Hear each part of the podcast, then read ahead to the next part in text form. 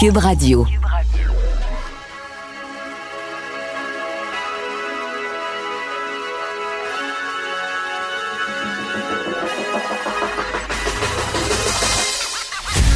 Jonathan Trudeau. Joe, Trudeau et Maude Boutet. Franchement dit. Cube Radio. Bon mardi, aujourd'hui on est le 28 avril 2020. Mon nom est Jonathan Trudeau. Bienvenue à Cube Radio. Bienvenue dans Franchement dit en compagnie de Maude Boutet. Salut Maude. Allô, Comment ça va? ça va bien, toi? Ça va bien, ça va bien. Hier, on a fait euh, une bonne action, hier soir. En moyen. Et Tout à fait? je je te, je te le raconte parce que ça tombe dans la catégorie des qu'est-ce qu'on a le droit de faire, qu'est-ce qu'on n'a pas le droit, je suis criminel, je vais-tu me faire arrêter, je vais-tu? Et là, à un moment donné, tu dis, il y a une question aussi de bon jugement, tu sais. Je vais faire le parallèle avec, on en avait parlé, je pense, la semaine dernière, la Sûreté du Québec qui disait, non, non, les promenades en auto, là, oh, non. Non, si je change pas de région, là, que je sais que j'ai du gaz, que j'arrêterai pas au dépanneur, que ça nous tente d'aller écouter de la musique en famille, puis de prendre un, un café dans l'auto, puis de se promener juste dans, dans les routes secondaires ici, je sais que j'arrêterai pas nulle part, je toucherai Ouais. pas à personne. Je vais même garder, conserver la distanciation physique par rapport à ma voiture, là, tu sais. Là, c'est drôle, j'ai l'impression que le monde se colle moins dans le cul en auto depuis le début de la crise. Ah, c'est pas l'impression que j'ai. mais mais j'ai vraiment eu cette impression-là, puis je me suis dit, c'est peut-être juste parce qu'il y a moins de voitures sur la route, mais Peut-être. je sais pas, on dirait que les gens se collent moins. Tu dis, tout d'un coup, que je le colle dans le bumper puis que j'attrape sa COVID à travers la fenêtre, je sais pas, tu sais. mais, mais, à un moment donné, je trouve qu'il y a une question de jugement. Puis, tu sais, on est très, très strict. On n'a pas vu euh, personne. Les enfants jouent pas avec les amis dans la rue. Euh, on n'a pas vu nos, nos, nos parents, nos, euh, nos beaux-parents, grands-parents, etc. On fait, on, on fait bien attention. Mais à un moment donné aussi, tu sais, c'est ça. Tu dis, la limite, elle est où? Je- et, et je raconte la, la petite anecdote. Là. Hier soir, après le souper, euh, on fait un petit FaceTime avec euh, ma belle-mère, qui, euh, mi-soixantaine, elle voit pas personne, euh, elle est veuve, elle est toute seule dans son petit 4,5 au sol, dans son condo, puis elle est habituée d'avoir des amis, de voir du monde, puis elle trouve ça tough, comme bien du monde, tu sais. Puis là, on fait un petit FaceTime avec les enfants, hein, puis avec la mamie, puis on se rend compte que mamie, c'est pas une bonne journée hier. Euh, le petit cœur dans la flotte, puis c'est pas une journée. Mais là, on raccroche. Puis là, on a décidé qu'on prenait, on a des petites bouteilles de champagne pop, là, les mini-bouteilles, que Ma blonde, elle aime les bulles, mais elle boit pas beaucoup. Fait qu'on n'achète pas des grosses bouteilles de Non, bulles, bouteilles. pas avec. on a pris une petite bouteille de pop, puis une tablette de chocolat Lynn 90% parce que nous autres, on prend du 90% c'est Mhm. keto que nous sommes. Puis on a embarqué les enfants dans le char en pyjama. Vous on s'est rendu chez ma belle-mère et il y a- on a accès à sa porte patio vu qu'elle est au sol, là, tu sais, juste sur le bord. Mhm. du- elle a comme un petit balcon là, devant la porte patio. Et là, on a dit aux enfants quelle chanson vous voulez chanter à mamie au travers la, la- la fenêtre puis danser? Et là, à mon grand dame, parce qu'à un moment donné, tu dis, je suis quand même dans la rue, puis genre, j'avais mon manteau de cube radio. Ils ont choisi coton ouaté. OK. Fait que là, on a parti coton ouaté, on a vargé dans la porte patio, juste pour y faire faire le saut un peu. Elle est arrivée dans la porte patio. On a les quatre ensemble fait une chorégraphie improvisée au son de coton ouaté avec la petite bouteille de champagne, la petite barre de chocolat. Oh. On lui a fait un gros signe qu'on l'aimait, petite bec dans, dans la porte patio. On a laissé ça sur la table, puis on a sacré notre camp. On est retourné à Lévis. Non, c'est beau, c'est sûr qu'elle a pleuré sa vie. Moi, j'aurais braillé. Oui. Elle était le Oui, oui. Seigneur. Oui, enfants, ma petite bon était comme, mais pourquoi elle pleure, mamie, c'est contente? Ben, elle pleure, elle, Elle est tellement contente qu'elle pleure. ouais. Mais là, tu sais, ce matin, j'en reparlais avec ma blonde, puis j'ai dit, on, on avait-tu le droit de faire ça? Tu sais, on a... Mais là, en même temps, tu t'as quelqu'un qui, qui a besoin d'un petit peu de réconfort, que tu Mm-hmm. peux pas y toucher. Tu respectes non seulement la distanciation, mais tu- il y a même une vite, là. Tu on n'était pas pas, en contact. personne. Ou... Ça a duré cinq minutes. Ouais. Ça a fait du bien. On n'a pas vu personne d'autre. On n'a pas touché à rien d'autre. Rembarqué Mm-hmm. dans le char, sorti du char. Tu sais, à un moment donné aussi, il faut juste comme, Le GBS. tu être capable de, de faire la part des choses. Ouais. Le gros bon sens. Vraiment. Voilà. Alors, je n'ai pas Oh, de c'est regret. beau. Je n'ai pas de regret. Je Parlons n'ai pas de regrets. Je ne sais pas si euh, Sylvain Mallette euh, de la Fédération autonome de l'enseignement a des regrets parce que, bon, moi, si vous, si vous m'entendez euh, pourfendre la FAE, vous serez pas surpris. Tu sais, ça fait partie de mon discours parce que je trouve qu'ils ont illustré encore dans les dernières heures, comme je le dénonce depuis des années, à quel point ils nuisent au discours des enseignants. Je répondais à une, une enseignante sur Twitter qui me disait, bon, les enseignants vont encore tout passer pour des méchants. Non, il faut pas, il faut pas. Ça, c'est comme Diane Francaire avec la Fédération des médecins spécialistes versus l'ensemble des, euh, des, des médecins. Là, ce que je dis, c'est que tous les médecins mangent la claque parce qu'elle a une mauvaise euh, elle a une mauvaise dynamique, elle a une mauvaise réputation avec le gouvernement, etc. Et je trouve ça déplorable. C'est la même chose pour la FAE. Moi, je veux pas qu'on on s'en prenne à l'ensemble des enseignants. Ce que je veux, c'est qu'on déplore le fait qu'un discours aussi alarmiste, aussi dégoulinant de fiel que celui de Sylvain Mallette vient nuire à la cause des professeurs. C'est ce que je dis depuis des années. Et là, c'est encore vrai, parce qu'en ce moment, ce qu'on voit là, ce matin, pas juste moi qui le dénonce, là.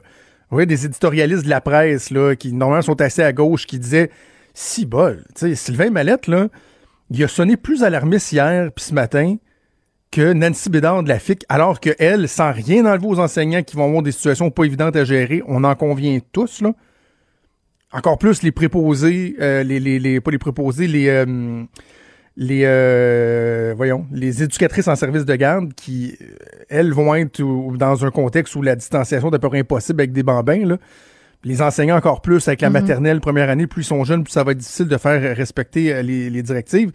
Donc, je comprends qu'ils ont des enjeux, mais contrairement aux préposés aux bénéficiaires, aux infirmières qui sont vraiment sur la ligne de front avec des gens malades, mourants, c'est pas la même chose, là. Ouais. Tu sais?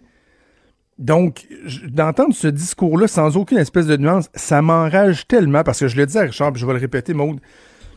Supposons que tu es une enseignante, toi, tu es à la maison, puis là, tu entends le premier ministre hier faire son annonce, puis tu as certaines craintes, une méfiance envers le gouvernement, puis là, tu dis, bon, mon syndicat qui me représente, ce, sont mes pairs, des gens qui connaissent ma réalité, ils vont me dire quoi, eux autres? Sûrement que leur message va m'aider à, à à me conditionner, soit Me me rassurer, à me faire voir une autre. Et là, au lieu de- que d'entendre un syndicat qui dit, écoutez, c'est impossible d'avoir toutes les réponses dès le départ. C'est impossible. On a plusieurs interrogations. Oui, on a des inquiétudes. En même temps, on comprend que le gouvernement, comme tous les autres gouvernements, tous les autres États dans le monde, font face à une situation qui euh, relève de l'inconnu. C'est du jamais vu. On va travailler avec eux. Dans les deux prochaines semaines, on va tenter de trouver un maximum de réponses, de solutions. On va Ben, trouver des ça. Mm. solutions et on va travailler avec le gouvernement. On va pas juste dire ce qui fonctionne pas. Ça, on va dire ce qu'on pense qui pourrait fonctionner. Parce que là, en ce moment, c'est du. Hey, regarde là, il y a un problème. Hey, regarde à droite, il y en a un autre. Et puis à Exact. gauche. Et puis là-bas, dans le fond, là, hey, je vois un autre problème. C'est, c'est bien beau de pointer, mais on peut. Tu sais, faut être de bonne foi, puis aussi peut-être proposer des pistes de solutions, me semble. Et ça, ce n'est pas fait. Donc, l'enseignante qui cherchait peut-être une espèce de réconfort, finalement, va être plutôt confortée dans son sentiment, d'anxiété et d'inquiétude par son syndicat qui dit c'est pas vrai que nous autres, on va les envoyer comme ça. Puis c'est tellement petit. On est habitué à ce discours petit-là, partisan, qui vise à sauver leur job de dirigeants syndicaux omniprésent, omnipuissant. Mais le problème, c'est que là, il y a des incidences qui sont très, très, très néfastes. dans une période de crise, on n'a pas besoin de jouer à ce petit jeu-là complètement ridicule et stupide. Et Sylvain Mallette, incapable, incapable de se gouverner, de se contrôler, a été déversé son fiel sur toutes les tribunes depuis hier. Je trouve ça tellement déplorable. Moi, mon message aux enseignants, aux enseignantes, là, vous faites une Christie de bonne job. On vous aime, vous êtes bons, on a besoin de vous autres. Nos enfants, ils s'ennuient de vous. Euh, on se rend compte qu'on nous autres, on est tous sauf des enseignants, puis que vous autres, vous avez une expertise incroyable. Mais changez donc de porte-parole. Changez de porte-parole. Il vous nuit plus qu'il vous aide. Et l'autre chose aussi que je voulais ajouter, Maude, il va y avoir l'annonce du, euh, plan pour la relance économique pour les entreprises qui va être annoncé un peu plus tard aujourd'hui. D'ailleurs, on va parler avec le vice-président de la Fédération canadienne de l'entreprise indépendante dans quelques minutes. Mon petit doigt me dit que les chambres de commerce, les fédérations de chambres de commerce, les regroupements d'entreprises, la FCEI, etc., vont avoir été beaucoup plus consultés encore que les syndicats de l'enseignement. Pourquoi? De l'enseignement. Pourquoi?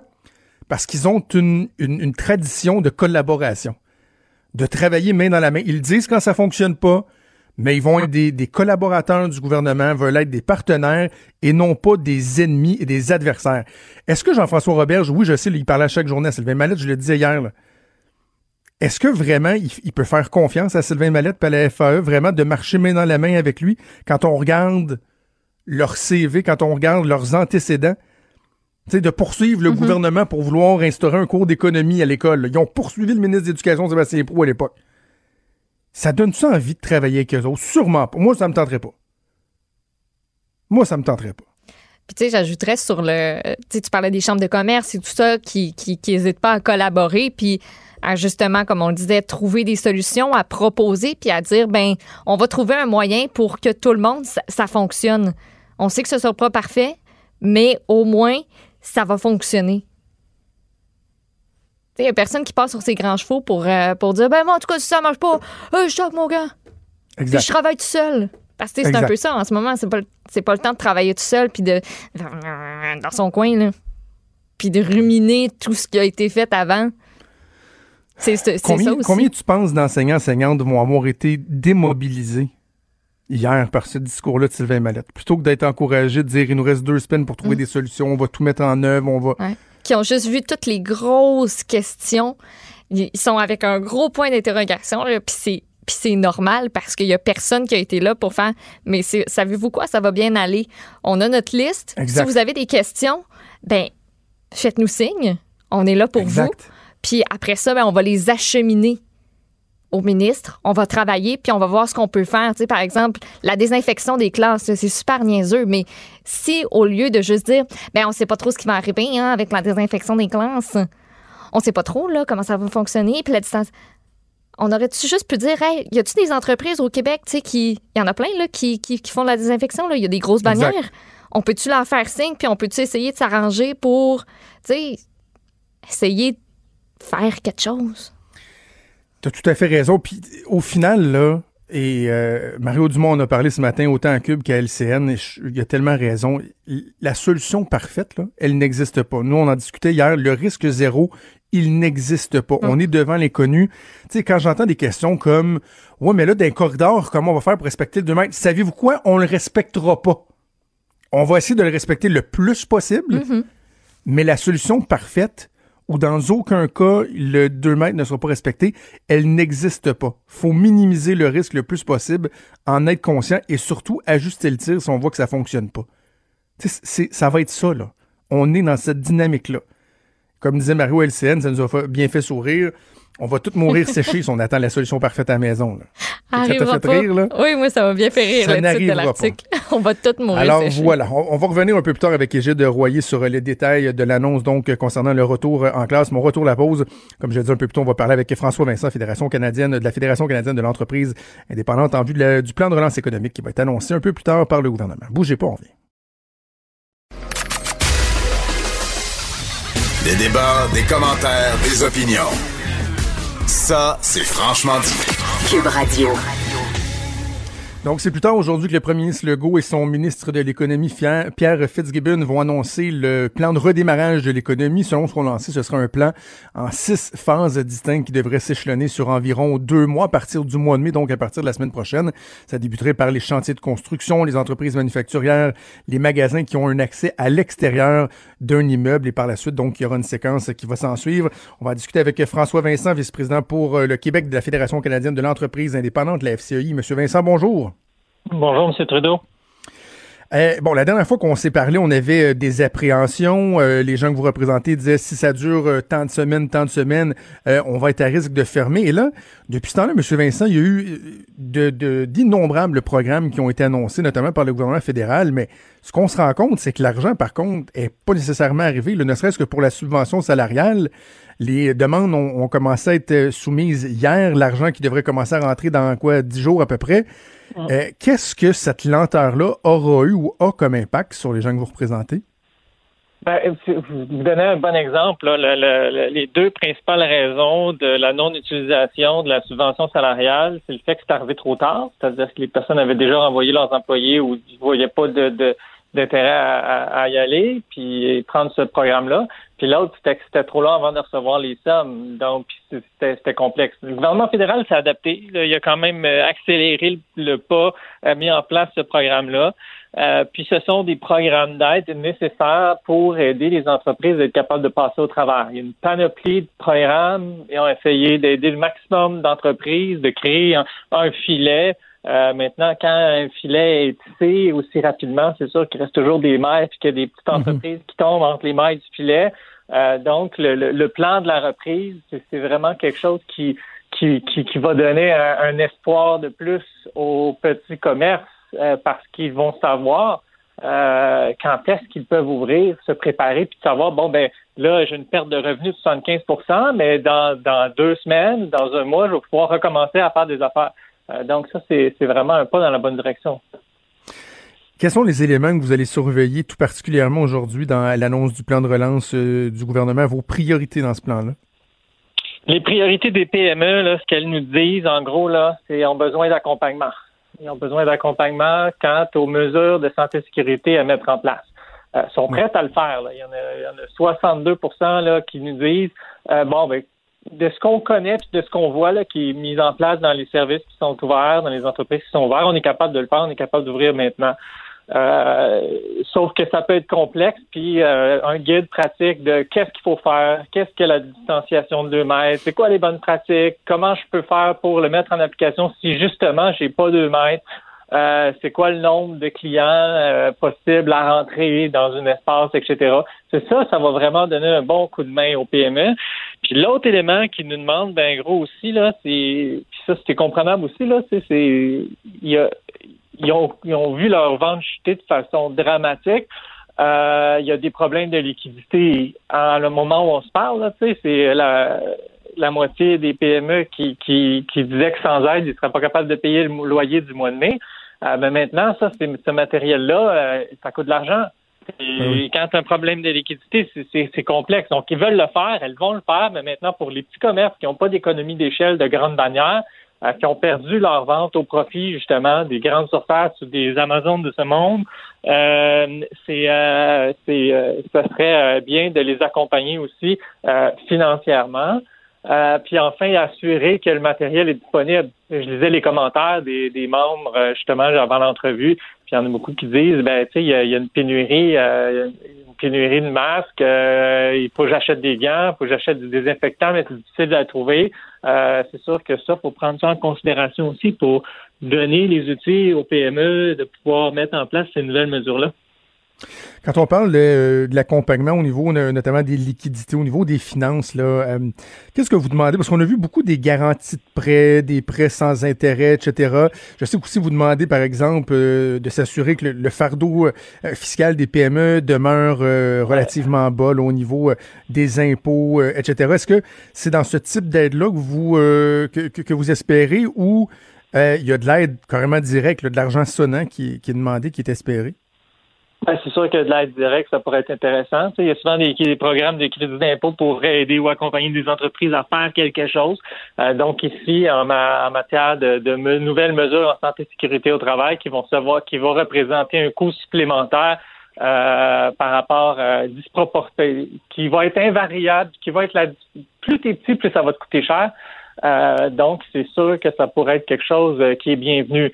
Maintenant, considérant la taxation, ça, c'est une autre question qu'on avait posée. On a demandé au PME, là, euh, qu'est-ce que le gouvernement pourrait faire au niveau de la, de la, de la reprise économique, pour stimuler l'économie. Puis, ils nous ont mentionné, ben, il faudrait peut-être qu'on maintienne une taxation avantageuse pour les petites entreprises qui ont été strappées directement par ça.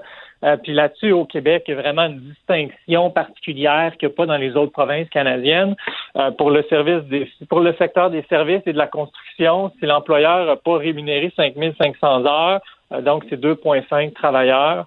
pour le saisonnier, c'est plus que ça. Mais il paye le taux de la multinationale d'impôt là, ça, c'est un angle mort qu'on a, euh, qu'on a mhm. communiqué au gouvernement, c'est-à-dire là, les entreprises, celles qui ont été au front, là, puis qui ont perdu la clientèle des ventes, puis qui ont pas de, de peine et de misère ont été capables de passer à travers, ben, l'année prochaine, ils, peuvent, ils pourraient avoir une augmentation d'impôts parce qu'ils ont été obligés de fermer. C'est quand même assez, euh, c'est quand même assez euh, intense comme politique publique. Là. Vous avez mentionné le, la vigueur de l'activité économique. Stimuler l'activité économique, ça passe aussi par la capacité des, euh, des, des, des, particuliers, des gens à se procurer des biens. Est-ce que vous seriez favorable à ce qu'il y ait des mesures au sens, ce sens-là pour alléger le, fardeau fiscal des contribuables? Certains ont déjà mentionné des réductions des, des taxes TPS, TVQ pour que euh, les gens soient incités à dépenser, à relancer l'économie et encourager euh, vos membres. Ouais, nos membres euh, mentionnent aussi dans les solutions euh, de, de, de, faire une campagne de sensibilisation à l'achat local euh, parce que c'est beau là, le, le, les mesures qui ont été mises en place, comme le panier bleu, mais ça reste un site web. Là, le, le, citoyen qui va aller acheter, ben, il va faire il va faire ses recherches lui-même, il va aller sur les moteurs de recherche, il va aller sur Google Maps. Euh, donc, faut réussir à, à, à, ramener la population à penser acheter PME toujours puis maintenant. Euh, des réductions de taxes, par exemple, baisser la TVQ, TPS? Ah on, on, nous autres, on fonctionne par sondage. On n'a pas posé ces questions-là. Euh, c'est sûr que toutes mesures qui peuvent aider à l'achat local pour les entreprises d'ici, ça va aider. Euh, maintenant, cette, cette question précise-là, non. ah, je- je- on n'a pas, euh, on- n'a pas questionné les, les PME à cet égard-là. Mais une chose est sûre, euh, sur la fiscalité, euh, il, il- c'est important que le gouvernement du Québec assure d'arrêter l'iniquité de la taxation fiscale pour les plus petites entreprises qui vont voir leur taux d'impôt augmenter de 188% euh, parce qu'ils ont été contraints à fermer pour des raisons de santé publique. C'est quand même... euh, je je- je ne peux pas comprendre qu'on peut maintenir une telle politique publique qui n'existe Mm. pas dans aucune autre province canadienne. Vendredi, lors d'une espèce de commission parlementaire virtuelle où euh, le ministre Fitzgibbon a répondu aux questions des partis d'opposition, le député de Québec solidaire, Vincent Marsan, a soulevé un point qui était, euh, qui était assez intéressant. Il parlait d'une espèce de sélection naturelle. Il, a dit, euh, certains parlent d'un darwinisme économique qui ferait en sorte que les plus petites entreprises, les plus jeunes, les plus endettés ne survivraient pas au phénomène actuel. Puis bon, euh, le ministre Fitzgibbon a dit qu'effectivement, assurément, c'était pas ce qu'il préconisait, ce qu'il souhaitait, mais est-ce que c'est ce que vous craignez que de façon un peu inévitable, il y a une espèce de sélection naturelle qui, s'opère auprès des petites entreprises? Ben, je dirais pas que c'est de la sélection naturelle, là, parce qu'en temps normal, euh, l'économie serait ouverte. Euh, on a dit depuis le début que les plus petits, on les moins, euh, ils ont- sont moins capables de subir des chocs à long terme. C'est normal. Ils sont plus petits, ils ont moins de marge de manœuvre, des problèmes de liquidité, ça peut arriver plus rapidement. Puis, puis du jour au lendemain, vous pouvez plus vendre vos produits. Puis surtout les, les, les entreprises spécialisées, là, on avait des exemples d'une entreprise de, de, de vêtements pour enfants. Euh, ben là, il peut pas vendre ses produits parce que c'est une entreprise spécialisée ou d'un spécialisé de, de matériel sportif également. Les gens vont aller chez le Canadian Tire ou euh, Walmart pour aller l'acheter, euh, puis il pas chez le spécialisé. Mais si cette entreprise-là peut pas ouvrir, et pas faire de vente, ses charges restent les mêmes. Ben, je veux dire, c'est de la mathématique simple. Euh, s'il y a une limite dans la possibilité de pouvoir rester rester en place, Ouais. c'est la réalité des PME. Puis la majorité des entreprises au Québec, c'est la PME. Donc, si on veut s'assurer de, de maintenir une vitalité économique dans nos régions, il faut penser PME, euh, puis il faut essayer d'en sauver le maximum pour qu'elles soient sur la ligne de départ au moment où on va reprendre. Est-ce que vous êtes, euh, en terminant, M. Vincent, partagé entre l'envie d'ouvrir le plus rapidement possible, relancer l'économie, que vos membres puissent euh, sauver leurs entreprises, et en même temps, ben, de risquer d'être obligé de, retourner en arrière si on agit trop vite, si on manque de prudence. J'imagine que vous êtes conscient de, de cet équilibre-là qui est fondamental. Il faut le faire dans la bonne façon. Puis ici, là, je pense que c'est important de rappeler que tout le monde a une responsabilité là-dedans. Puis vous l'avez mentionné avec votre intervenant, la- l'intervenante juste avant, euh, c'est un nouveau risque. Puis il faut apprendre à vivre puis danser avec la COVID-19. L'employeur a ses responsabilités, il va les prendre, il doit les prendre pour maintenir des, des mesures de santé et sécurité au travail ou euh, d'atténuation si un 2 mètres qui ne peut pas être respecté, de mettre des plexiglas, de fournir des gants, de fournir des, euh, des masques. Mais le client aussi a sa responsabilité. S'il se sent malade puis s'en va dans un commerce, euh, ben je veux dire, il, peut être une source de, contagi- de contagion. Euh, la même chose pour les travailleurs. Je donne un exemple. On peut, le- l'employeur peut assurer de nettoyer euh, le nettoyer la cuisinette euh, au quart de travail. Euh, mais si tout le monde met un peu du sien, puis que moi, mettons, je m'en vais dans la cuisine, puis que j'utilise le pot micro-ondes, le frigidaire, ben pourquoi je nettoierais pas moi-même où je suis passé? Puis donc, je vais limiter la possibilité de propager le virus. Euh, donc, tu sais, euh, c'est une nouvelle réalité dans laquelle on doit vivre, qu'on doit apprendre à vivre. faut pas baisser nos gardes, mais je suis persuadé que si on y met tout du sien, on est capable. Absolument. Donc, on va suivre ça à 13h cet après-midi, François Legault, en compagnie du ministre Fitzgibbon, qui vont euh, annoncer le plan de relance. François Vincent, vous êtes vice-président pour le Québec de la Fédération canadienne de l'entreprise indépendante. Merci beaucoup, nous avons parlé. Merci, au revoir. Merci, au revoir.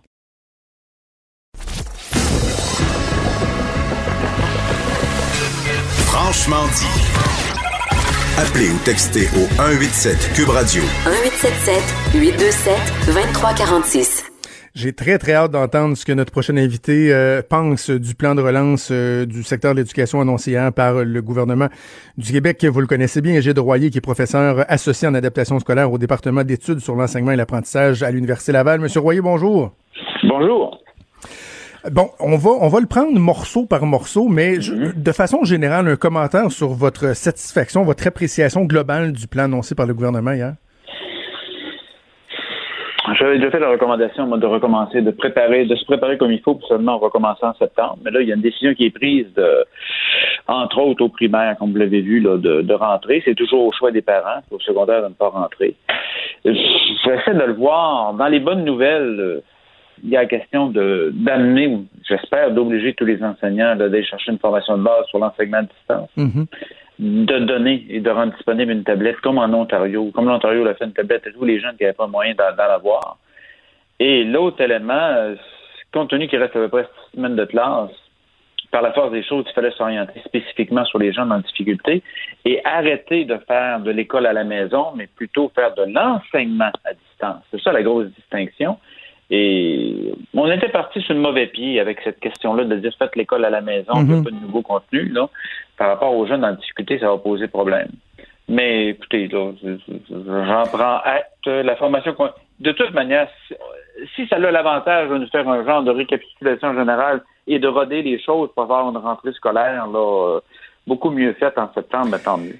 Et vous mentionnez cette formation-là, je suis surpris que le ministre n'ait pas davantage insisté là-dessus hier, parce que moi, des, des discussions que j'avais eues euh, sous embargo avec euh, son entourage euh, au cours de la fin de semaine, euh, je voyais qu'ils étaient très, très, très heureux d'avoir mis sur pied cette formation-là. Puis, peut-être juste mentionner aux gens là, que dans la, la fameuse loi qui a été adoptée il y a, il y a quelques mois, un des éléments qui, euh, qui euh, hérissait le poil sur les bras des, des enseignants, c'était la notion de formation continue, hein, où on disait qu'il devrait avoir euh, 30 heures de formation continue. Et là, comme par hasard, on a cette belle formation-là qui va répondre, en tout cas en partie, euh, aux besoins. Et lorsqu'on parle du secondaire, des élèves du secondaire qui retourneront pas à l'école, dans le fond, le message qu'on envoie à M. Royer, c'est qu'il n'y a pas de raison pour qu'un enseignant ait pas soutillé de belle façon pour faire un enseignement à distance. Là. Ah, c'est un passage obligé. Moi, je, écoute, je, je rendrais cette formation-là obligatoire. C'est, euh, on n'a pas d'ordre professionnel des enseignants, mais indépendamment de ça, euh, il n'est pas question qu'on recommence en septembre avec un certain nombre d'enseignants incapables de qui ne sont pas à jour au niveau de l'utilisation des nouvelles technologies pour enseigner, parce que l'enseignement à distance est là pour rester durant au moins, et probablement plus longtemps, mais au moins l'année scolaire 2020, 2021 parce qu'un certain nombre de jeunes, on aura des tout petits groupes où il y aura un certain nombre de jeunes qui ne viendront pas à l'école. Donc, il n'est pas question de se retrouver en septembre dans la même situation qu'on était en mars dernier. là. Juste pour que les gens comprennent bien, vous vous attendez à ce que de façon inévitable, il y ait dans certains endroits des, des disons des petits foyers euh, d'éclosion ou quoi que ce soit qui fera en sorte que euh, il y aura toujours en parallèle cette possibilité ou nécessité-là de faire de l'enseignement à distance. Mais vous n'êtes pas en train de dire que vous pensez, par exemple, que l'année scolaire euh, de 2021 pourrait au complet se dérouler à distance non plus, j'imagine. Ça va être plan A, plan B. Ouais. Regardez, il y a des. Indépendamment s'il y a une éclosion ou pas, là, euh, c'est la journée où on fonctionne par des groupes de 15. Imaginez dans une école secondaire, puis ça peut être la même chose au primaire, euh, on va se retrouver avec des manques d'espace. Euh, imaginez, donc ça pourrait être une alternance. On a vu ça entre autres au Danemark, une alternance là euh, qui euh, une, je sais pas, vous avez un groupe le lundi, le mardi est à distance, le mercredi, donc c'est Exact. d'être capable de faire. Et la deuxième chose, c'est que j'ai des enseignants qui, pour une raison de santé, ne pourront pas se retrouver en présence de jeunes éventuellement qui pourraient avoir euh, le COVID. Donc, ces enseignants-là vont être amenés à faire eux-mêmes, peut-être même de la maison, d'enseignement à distance vers l'école, à des non-savoirs. L'autre aspect, c'est que j'ai des enfants pour des raisons de santé qui ne pourront pas fréquenter un environnement où ils pourraient prendre le COVID. Donc, il y a le petit groupe, la question de la santé, ça oblige qu'on va y aller de, de toute évidence par enseignement à distance. Et ça implique que c'est pas de l'école à la maison, c'est vraiment de l'enseignement. Et là, c'est une habileté. Moi, c'est une attente signifiée que tous les enseignants qui ne sont pas à jour là-dedans le développent absolument leurs habiletés et je l'exigerai, ça va de soi. Le 50% euh, envisagé, parce que bon, le ministre Roberge l'a bien dit hier, là, ils n'ont pas d'outils ou de baguette magique pour savoir combien de parents vont décider d'envoyer leurs enfants à l'école euh, ou non, parce qu'on le rappelle, c'est pas obligatoire le retour en classe, mais est-ce que le 50% vous semble réaliste? Et euh, est-ce que vous avez euh, une crainte comme moi euh, de ne pas savoir quel est le, plan B du gouvernement. Si, par exemple, euh, c'est 85% des parents qui décident d'envoyer leurs élèves, ils ont parlé d'utiliser des classes du secondaire ou quoi que ce soit, mais ne serait-ce que pour la disponibilité du, du personnel enseignant, on pourrait se ramasser avec un joyeux problème sur ses épaules. Oui, là, c'est sûr. C'est sûr qu'on a toujours, en tout cas, moins l'option de l'enseignement. Parce qu'à la limite, l'enseignement à distance, c'est que moi, j'enseigne en sixième année. je suis rendu dans une école secondaire en sixième année. J'ai une partie de mon groupe qui est dans un local, l'autre partie dans l'autre. Ça pourrait, ça pourrait ressembler à ça. Mais il y a toute la question de l'arrivée des, euh, des finissants de faculté de sciences d'éducation, que ça peut être une très bonne occasion là, de faire au moins, euh, de prendre en charge certains groupes déjà. Et il y a le fait que euh, être capable de partager de partager peut-être la préparation de classe. Parce qu'il y a un double emploi. Là. Si vous enseignez en sixième année, vous avez une partie de votre classe qui est chez elle, qui une partie des enfants qui ont décidé de rester chez eux à qui vous enseignez, puis vous en avez en présentiel aussi. Donc, euh, est-ce que tous les enseignants de sixième année d'une même école peuvent se mettre ensemble pour bâtir rapidement un contenu qui va être le contenu d'enseignement à distance? Parce que là, il va y avoir un double emploi. Il va y avoir vraiment beaucoup de travail de maintenir les deux, euh, les deux en même temps. Pour l'espace, l'école secondaire va être l'élément. Et sur la question, vous pouvez faire appel aux finissants, si on manque d'enseignants, aux finissants de faculté, ou même les mhm. orthopédagogues qui pourraient intervenir avec des groupes de jeunes qui ont peut-être plus de difficultés. Là. Il va y avoir de l'adaptation. Moi, je n'ai pas de trouble autour avec la créativité des enseignants.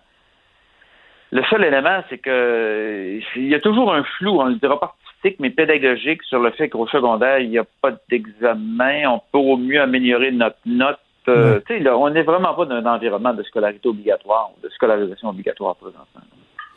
Mais en même temps, euh, j'ai trouvé que l'approche du gouvernement était quand même euh, équilibrée en ce sens qu'on dit, ben, on peut pas non plus, ce serait injuste de dire, ben, vous devez acquérir de nouvelles connaissances et on va les mm-hmm. évaluer et ça va décider de votre passage ou non au, au prochain niveau, mais de dire, écoutez, lorsqu'il y en a qui étaient là su à la fesse, comme on dit, M. Royer. Ça se peut mhm. que le, et on va souhaiter même que l'enseignant se serve de, des travaux qui sont faits pour, euh, pour, pour finaliser sa décision, finalement, à savoir est-ce que l'élève passe ou non. Je pense qu'il y a quand même un équilibre intéressant, non, là-dedans? Oh, c'est un équilibre intéressant, mais ça devrait, ça devrait être une ligne de, c'est une ligne de conduite qu'on va donner à tous les enseignants intervenir directement auprès des jeunes pour lesquels il y a une situation où ils sont vraiment sur la, dans la zone grise. Ils pourraient réussir à ramener s'il y a une plus-value réelle qui est donnée au niveau de l'enseignement jusqu'à la mi-juin. Mais là, ça ne devrait pas être discrétionnaire. Des enseignants ont décidé de le faire, d'autres enseignants ne le feront pas. Maintenant, on donne la chance à tout le monde. C'est un peu, on est un peu dans la situation d'un urgentologue ou d'une infirmière qui fait du tri à l'urgence. Mm On a six semaines de classe et vous posez, posez-vous la question, qui m'inquiète? Vous êtes en sixième année, vous êtes en secondaire qui m'inquiète en français ou qui m'inquiète par rapport à la réussite scolaire? Euh, réponse, euh, qui m'inquiète, il y a des figures qui vont apparaître, et vous dites, dans ces jeunes-là, professionnellement, je me dois de leur en donner plus. C'est pas simplement maintenir les acquis. Maintenir les acquis de, le jeune a trois, euh, le jeune a trois mois de retard en lecture en première année, maintenir les acquis, c'est une absurdité, Il faut vraiment être capable d'intervenir. Donc, je ciblerai des, des jeunes de manière bien particulière pour leur donner de l'aide. La deuxième chose, je m'organise pour que tout le monde soit capable d'enseigner à distance en septembre. Et par la suite, une question de créativité puis de gestion de direction d'école qui devra faire le restant du travail, compte tenu qu'on a assuré la sécurité au niveau de la santé. Non? Je termine, M. Royer, sur un élément que vous avez euh, effleuré au début de l'intervention sur euh, le rôle des parents. Hein. et, le ministre Robert Gérard a dit, écoutez, là, je vais être bien clair auprès des parents, leur rôle, ce n'est pas de se substituer aux enseignants, d'être des enseignants mais ils ont quand même une responsabilité et on fait appel à ce sens des responsabilités-là, d'inciter les enfants, de les suivre, de, de s'impliquer. C'est pas nécessairement notre force au Québec d'habitude de s'impliquer dans, dans, l'éducation de nos enfants. Il faudra changer certaines façons de, faire. Là. Oui, il y a des différences culturelles, des fois, il y a des, différences d'habitude. Mais mon rôle de parent, moi, c'est de m'organiser par rapport à mon enfant va à l'école, mon rôle de parent, c'est de m'organiser qu'il aille à l'école. S'il décide de rester à la maison, mon rôle de parent, c'est de fournir l'encadrement mais la grosse distinction, pour ça je suis content parce que je dois souligner que je fais l'impression que le ministre utilisait mes propres mots cette, cette fois-là, je l'ai tellement répété. Il y a une différence entre l'école à la maison, où là, ça devient la responsabilité du parent, et de l'enseignement à distance, où là, la responsabilité est au niveau de l'enseignant. Et il faut vraiment faire la distinction entre les deux, parce que le parent qui travaille à distance, déjà, lui, de la maison, euh, en plus, je vais arriver du matériel en disant, là, c'est de l'école à la maison, c'est moi qui ai la responsabilité d'enseigner à mon jeune, de m'organiser pour qu'il réalise ses apprentissages. Il faut vraiment garder la distance. Et moi, je suis heureux de voir, j'espère que ça va bien se faire, qu'on redonne, on retombe dans un système où on demande aux enseignants d'enseigner. On ne demande pas nécessairement aux parents de faire l'école à la maison. Exact. Et ceci dit, c'est pas long. Hein. Je vous avoue que prenez la situation de Montréal, ça va donner à peu près un mois d'enseignement. Et le mois de mai, là, c'est pas uniquement le mois de Marie, là, c'est pas le mois le plus fort ou le plus intense au point de vue d'apprentissage, entre autres dans une école secondaire normalement. Mm -hmm. oh, ils font déjà les ménages des, des, bureaux. Pour le mieux, faisons pour le mieux, redons, redons le système comme il faut, et de manière à ce qu'en septembre, quitte à ce que les enseignants rentrent même une semaine encore plus tôt, que les enseignants rentrent à la mi-août, qu'on ouais. se prépare une année bien, bien attachée et que ça puisse rouler plus rondement parce que le virus, il va être avec nous autres l'an prochain et encore pendant un bon bout de temps. Je me permettre de vous amener sur un terrain peut-être un peu plus glissant, mmh. mais le succès de l'opération passe par euh, l'adhésion euh, des enseignants, des, euh, des, enseignantes, leur implication. En ce sens-là, avez-vous été euh, surpris, déçu du discours des fédérations, des, des, syndicats qui, à mon sens, a été assez contre-productif? Là? On dénonce, on dénonce, on propose peu, peu, de, peu de solutions, peu de... On n'est pas en mode atténuation des craintes, au contraire. Comment vous avez évalué ce discours-là? Ah, le terrain, même pas de glissant. Là. Écoutez, là, quand on va, il y, a, il y, a, le discours officiel des organisations syndicales dont le, dont le mandat est d'encadrer les conditions de, de travail de l'humain et de faire valoir les, les besoins. Et ça, présentement, là, quand, il, y a une, il y a un ton utilisé qui fait plus partie du problème que de la solution. Mais quand on change, quand on change de niveau, on va voir les enseignants sur le terrain. Là. Je sais, j'en rencontre des centaines par année en formation puis en consultation. Écoutez, les gens agissent comme des professionnels pour une bonne majorité et se disent bon, on est content d'être capable d'apporter une contribution puis de, revenir et d'aider des jeunes à réussir à l'école. Mais le discours, euh, écoutez, je répète encore, c'est peut-être pas la saison là, mais un ordre professionnel des enseignants qui, qui affirmerait que nous sommes contents de reprendre nos boulots, nous sommes contents de contribuer et d'apporter notre expertise professionnelle en éducation dans ce contexte de pandémie, ça, c'est la phrase que j'aimerais entendre. Après ça, on ah, n'attachera oui. les cordes de sécurité. Écoutez, nous sommes contents de. Prenez l'ordre des psychologues. Ils sont contents de contribuer à. Prenez, prenez différents autres types d'ordre professionnels. Écoutez, ça peut être les comptables et toutes sortes d'autres.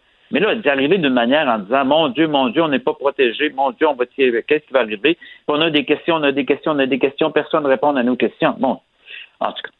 Il y a une façon, il y a un ton là, qui est mobilisateur ou il y a un ton qui est exact. Euh, qui, est, qui est plus démobilisateur. J'ai bon espoir que les enseignants individuellement vont agir comme des professionnels et vont contribuer et pencher nettement plus du côté de la solution que du côté du problème. Absolument. Et cette phrase-là que vous avez dit, là, qu'un ordre aurait pu dire, là, mon Dieu, j'en ai des frissons juste à, juste à y penser. Ah que oui, ça serait donc, ça serait jouissif d'entendre ça. Mais euh, non, c'est pas, c'est pas le cas. C'est pas le cas. Mais, mais ça, ça, ça justifie l'importance d'avoir ce type d'autres discours au niveau de la oui. profession et non pas uniquement d'un travailleur de l'enseignement. Voilà. Voilà, Égide Droyer, professeur associé en adaptation scolaire au département d'études sur l'enseignement et l'apprentissage à l'Université Laval. C'est vraiment toujours un plaisir de vous parler. Merci beaucoup. À bientôt. C'est. Bye bye. Merci. Au revoir. Franchement dit. Jonathan Trudeau. Et Maude Boutet. Appelez ou textez au 187 Cube Radio. 1877 827 2346. Cube Radio. Cube Radio. Ah, c'est merveilleux. Pendant les pauses, Maud et moi, on se donne nos trucs pour euh, bien dormir la nuit en période de pandémie et tout ça. Euh... comme si j'étais pas assez ma tante. Des fois, je trouve que c'est rendu qu'on sonne comme un vieux couple depuis moi. On ah commence, oui, là. Après un an et demi, là. Après, moi, non, même pas un an et des demi. petites bandelettes pour bien Moi, je respirer. fais ça. Ah, moi, toi, c'est la tisane. Alors voilà, on va aller dans un sujet beaucoup plus intéressant. On va parler de politique américaine avec Luc La Liberté qui est au bout du fil. Salut Luc. Oui, bonjour. Désolé d'intervenir dans votre relation de couple ce matin. Je... non, non, t'es un élément essentiel de notre couple radiophonique. Et d'ailleurs, je sais que les auditeurs apprécient beaucoup, beaucoup, beaucoup tes interventions. Euh, Luc, je veux absolument qu'on revienne sur euh, la débâcle du président Trump et euh, l'hésitation, la valse hésitation, entre on fait plus de points de presse, on en fait, on en fait sans Ouais. répondre aux questions. Ce qui s'est passé avec l'épisode de euh, l'ingestion présumée de, de, de désinfectants puis la luminothérapie, ça, a fait mal au président. Pas juste ici qu'on en a parlé, là. Non, voilà. Puis écoute, pas, pas que cet épisode-là, hein, mais dans l'ensemble, on, on avait remarqué, puis parfois, bon, on a tendance à blâmer les médias. Puis il faut dire que les médias ont, à l'occasion, leur part de, de, de responsabilité Oui, à assumer absolument. aussi. Euh, mais donc voilà, on trouvait que les, les, les médias s'acharnaient parfois sur le président, le président qui les provoque très ouvertement depuis 2015, mais on trouvait que le ton et le contenu finalement des points de presse du président, on faisait pas assez, la, la, la, on réservait pas une part assez importante aux experts, aux médecins, aux spécialistes de la santé publique, puis qu'en fait c'était toujours une façon pour le président de s'en prendre à ses adversaires euh, ou encore de s'attaquer directement aux journalistes. Donc arrive le, le, fameux incident, bien entendu, du Lysol, Corox et, et autres compagnies, et autres produits donc de, de, de, différentes compagnies. Mais le président, donc, qui cette fois-là va, et littéralement, là, il, on nous a habitués à des choses plus originales, puis euh, à des choses, disons-le comme ça, exotiques en politique américaine. Mais là, on venait de franchir une limite. Je veux dire, ça fait le tour de la planète à une vitesse, à une vitesse ahurissante, à une vitesse folle. Donc, déjà, l'entourage du président à la Maison-Blanche disait, est-ce que c'est bien de continuer continuer les points de presse avec autant de régularité et que le président occupe tout le plancher finalement, qu'il n'hésite pas à tasser le docteur Fassi ou Deborah Burks pour prendre la parole puis transmettre de l'information que les spécialistes pouvaient transmettre de façon plus efficace ou plus précise. Et il semble que le président ait décidé d'écouter partiellement, en tout cas, euh, l'avis du, du, personnel de la Maison-Blanche et de ses conseillers en disant, OK, euh, on va réduire la, la, la, présence ou ma présence, ma participation au point de presse. Et ça a donné lieu en fin de semaine à une véritable tempête sur Twitter. Donc, c'est l'autre moyen de communication. Quand il n'est pas directement devant les médias ou qu'il n'est pas devant une foule partisane dans ses nombreux rassemblements dont il est privé maintenant, ben, le président utilise Twitter. Et on a eu droit encore en fin de semaine à toute une véritable tempête, là, une salve assez incroyable de gazouillis présidentiel.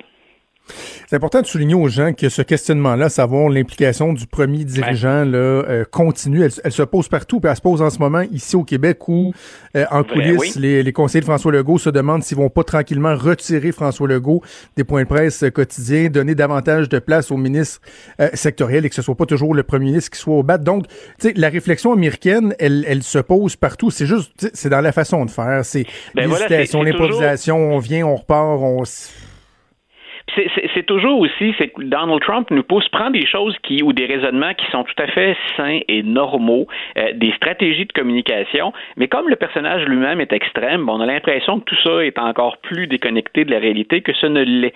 Mais effectivement, est-ce qu'on a besoin d'entendre M. Legault chaque jour? On a commencé hein, d'abord par lui donner un répit la fin de semaine, puis maintenant, bon, on, on va probablement se passer ça parce que tout n'a pas une solution ou un volet politique. Puis effectivement, il y a d'autres membres au sein de son administration dans son dans son, son, cabinet, au sein de son conseil des ministres, qui sont capables de, de, de, prendre le relais ou qui sont directement interpellés par les dossiers. Je pense à M. Roberge pour l'éducation, par exemple. Mm-hmm. Donc, si on réfléchit à ça, nous, de notre côté, ben, bien entendu, tout le cirque qui est autour de la Maison-Blanche va attirer les projecteurs sur Donald Trump, mais en même temps, il faut se poser la, la, la, question puis trouver des, des réponses concrètes. Qu'est-ce qui sert le mieux les Américains et l'ensemble de la population américaine? Et moi, quand je fais porter une partie du blâme au président Trump, c'est plus ça. C'est qu'avec tout ce cirque-là, il y a beaucoup d'informations sensées, importantes, primordiales, qui sont jetées dans l'ombre ou ignorées parce qu'il y a tout ce cirque à l'avant-plan. Donc, euh, Donald Trump, lui, est à la Maison-Blanche euh, à tous les jours. On a vu Mike Pence, son vice-président, quand même relativement présent, mais là, lui, il voyage de plus en plus à l'extérieur de Washington. J'imagine que euh, ça a de quoi rendre jaloux Donald Trump, qui lui aussi doit avoir hâte de reprendre la route, de refaire des rassemblements, d'aller chercher son, son fioul, finalement, là, ce, qui est, ce à quoi il carbure. Voilà, puis ce qu'on ce qu'on relayait hier et aujourd'hui sur différentes plateformes puis dans différents médias euh, sérieux, crédibles, c'est qu'en fait, on commence à déployer Mike Pence pour préparer le terrain au président. Donc c'est la façon de mettre fin à, sa quarantaine ou à son à son son confinement. Euh, on évalue finalement le, Mike Pence la semaine dernière euh, a été sur la route. il est allé visiter entre autres une usine de, de, de GM où on fabrique des ventilateurs. Il va le refaire cette semaine. Donc, il va être absent de Washington deux fois. Et ce qu'on dit, c'est drôlement intéressant aussi, parce que là, ça concerne vraiment la, la, la totalité du pays, mais même nous, ce qu'on fait ici, c'est comment retourne-t-on les politiciens sur la route, puis que faut-il considérer? Et c'est intéressant de voir tout ce que l'équipe de Mike Pence, tout son entourage, la sécurité, le personnel politique, les gens qu'il rencontre, tout ce à quoi on doit se soumettre pour permettre au vice-président de se déplacer en pleine épidémie. Et on peut imaginer, bien entendu, que tout ça est communiqué directement à Donald Trump. Mais par exemple, imaginons Mike Pence, il l'a fait la semaine dernière, il l'a refait cette semaine, il a à prendre l'avion tout le monde à bord, on va prendre la température de tout le monde avant d'embarquer dans l'avion. Euh, si on arrive dans une usine puis qu'on rencontre des ouvriers, euh, ben, il faut que tous les ouvriers soient soumis à certaines mesures, la distanciation sociale, le port du masque, mais qu'on ait pris la température de tout le monde aussi. Euh, ça vaut pour les agents de sécurité. La distanciation sociale, c'est dans tous les véhicules, c'est dans les avions, mhm. mais c'est aussi à bord des véhicules du gouvernement, ou des services de sécurité, euh, des services de renseignement avec lesquels on, on se déplace. Donc, t'imagines ce qu'il faut déployer comme mesure pour permettre un rassemblement public. Alors, avant que Donald Trump puisse remonter sur une scène, hein, puis s'adresser comme il aimait bien le faire à 15 000, 20 000 ou 25 000 personnes, euh, il va falloir qu'on déploie tout cet arsenal, puis qu'on vérifie bien si tout ça fonctionne. Alors, il sert un peu finalement dans les circonstances, et puis il faut, faut, euh, faut, être prudent en utilisant le terme, mais, mais, de cobaye, Mike Pence, cette semaine, et il le faisait la semaine dernière, c'est-à-dire qu'on teste hmm. des choses, puis on va déconfiner le président, comme on va ou on pense à déconfiner à peu près tout le monde, c'est-à-dire qu'on va faire ça progressivement. On va le faire en ayant de, de, de petits tests, en prélevant des échantillons à l'occasion, puis en se laissant la possibilité ben, de revenir en arrière si jamais on constate qu'il y a des retombées négatives. Mais c'est ce qui me fascine, moi, c'est la chorégraphie nécessaire, hein, l'organisation pour permettre au président de faire ça. Et le, le, sommet, le clou, entre guillemets, du spectacle, ça devrait être, on en a parlé la semaine dernière, là, on n'a pas eu le temps, nous, mais ça avait soulevé une controverse. Euh, le président, habituellement, c'est lui qui prononce le discours lors de, la graduation, de la remise des diplômes des, des cadets à West Point. Et, et là, ben, on souhaitait que le président aille là. le président veut en profiter parce que c'est prestigieux, puis encore une mhm. fois, ben, tous les, les regards sont, sont, braqués sur lui. Mais là, ce qu'on se demandait, c'est est-ce qu'on va avoir la, la, la, remise traditionnelle avec tous les cadets collés les uns sur les autres? Et là, on parle de centaines hein, de, de, de, gradués. Donc, est-ce qu'on va faire ça comme ça pour préserver une certaine image présidentielle ou si on va imposer des mesures de confinement radicales? Donc, il, M. Trump a dit, moi, je veux tout le monde bien serré sur la photo. Puis là, des gens s'est dit, oups, attendons un peu. Hein? Puis on voit avec Mike Pence qu'effectivement, ce sera pas simple. Luc, euh, je fais une parenthèse pour signaler aux auditeurs que le point de presse de Justin Trudeau est devancé de 15 minutes aujourd'hui, donc devrait commencer dans les prochaines minutes. On devra interrompre éventuellement notre conversation, mais quand même, en attendant, je veux que tu me parles de, de, de William Barr, l'équivalent du ministre de la, Justice de Donald Trump, et du rôle qu'il a à jouer auprès des, des États en ce moment avec le, la dynamique de confinement. Ben écoute, ça c'est déjà un peu controversé parce que la, façon dont c'est annoncé, ça annonce un, bras de fer. C'est pas nécessairement ça qu'on souhaite dans une période où on veut un peu de cohésion, où on veut que les gens se serrent les coudes. Mais euh, William Barr, le procureur, ce qu'il a demandé à ses procureurs au sein du département de la justice, c'est n'hésitez pas à relever les cas et à poursuivre les États dont les mesures de confinement vont trop loin. Donc, il dit il faut agir toujours conformément avec la Constitution, avec le Bill of Rights, avec la Charte des droits. Donc, grosso modo, moi, je vous mets la pression pour ne pas hésiter à, viser puis à poursuivre les États dont le confinement va trop loin. On ah est depuis oui, voilà. Donc, je, je, je, pense que le message, et là, j'arrive pas à voir, parce que c'est, c'est tout frais de ce matin, j'arrive pas à voir euh, si ce sont des, des, journalistes qui ont récupéré la balle au bon, qui ont sorti la nouvelle très, très rapidement, puis que ça, ça a pris une tournure particulière ou plus controversée, mais ça semble comme être un défi aux gouverneurs des différents États, et c'est ce qu'on souhaite éviter. Donald Trump, je le rappelle, la semaine dernière, a rencontré Andrew Cuomo. Ce sont pas, si on suit aux déclarations, les deux meilleurs amis, les deux politiciens les, les plus proches. Euh, et pourtant, ils ont lancé quand même un message d'unité. Et même si M. Trump dit, ben, le partage de mon pouvoir hein, et de celui des États, c'est important, là, je pense qu'on lance un message qui est très, très, très fort. Puis à, tous les gouverneurs, comme Mme Whitmer au Michigan, avec laquelle je reviens souvent, grosso modo, le message qu'on lance, c'est faites bien attention à ne pas aller trop loin. Et parfois, aller trop loin, ben, aux yeux de M. Barr, c'est ben, aller à l'encontre de ce que demandent les autorités de la santé publique. Donc, il y a comme une, une rivalité ou un bras de fer, et je suis pas certain, moi, que ce soit particulièrement particulièrement sain si on pense d'abord à la santé des gens puis à ce que souhaitent les experts en santé publique. On va suivre ça cette semaine et on aura l'occasion de faire le bilan de la semaine trépidante de la politique américaine vendredi. Je te souhaite une excellente semaine, Luc. Yes, une bonne journée à vous deux aussi. Bye. Salut. Vous écoutez Franchement dit. Donc, on est en attente, mot du point de presse de Justin Trudeau, mm-hmm. qui a devancé de 15 minutes euh, son activité. La seule chose que je peux voir dans son agenda, c'est qu'il y a une séance virtuelle là, des, de la Chambre ben des communes un peu plus tard dans l'avant-midi, début d'après-midi. Donc, c'est peut-être pour se donner le temps d'être là euh, à l'heure qu'ils ont décidé de, de, faire ça à 11 heures. Euh, je ne sais pas si le premier ministre aura l'occasion de donner des nouvelles de, de sa mère. Quelle il l'a fait sur Twitter, en tout cas. Ah oui, il l'a fait sur Twitter. Oui, attends, ben, je vais te juste résumer ce qui s'est passé, Maud, parce son que... Tweet. En fait, Justin il y a eu un- qui déjà une crise à gérer, a eu à gérer le fait que sa Ouais. propre conjointe a eu la COVID. Et là, c'est sa mère qui, dans un élément qui n'a rien à voir avec la COVID, s'est ramassée dans une situation euh, difficile, problématique. Oui, ben, il y a eu un incendie, en fait, dans, dans l'immeuble où elle reste. Elle a été incommodée par la fumée.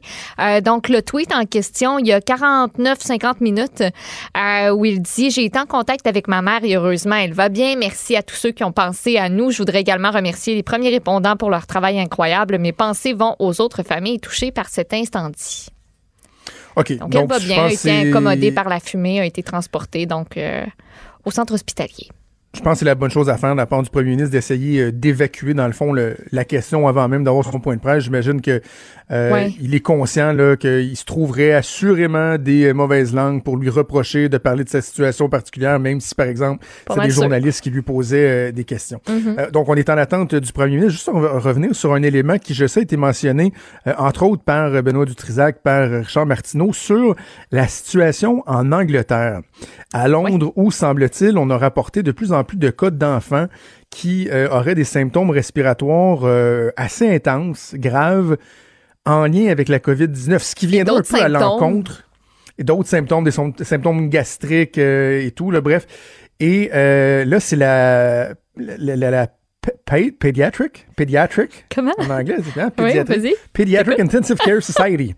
La PICS, la PICS, qui avait euh, émis cette, euh, cette notice-là, si on veut, à l'endroit du personnel médical en, à- médical en disant faites attention parce qu'on a recensé un nombre important de, de ce genre de cas-là depuis quelque temps en Angleterre, à Londres.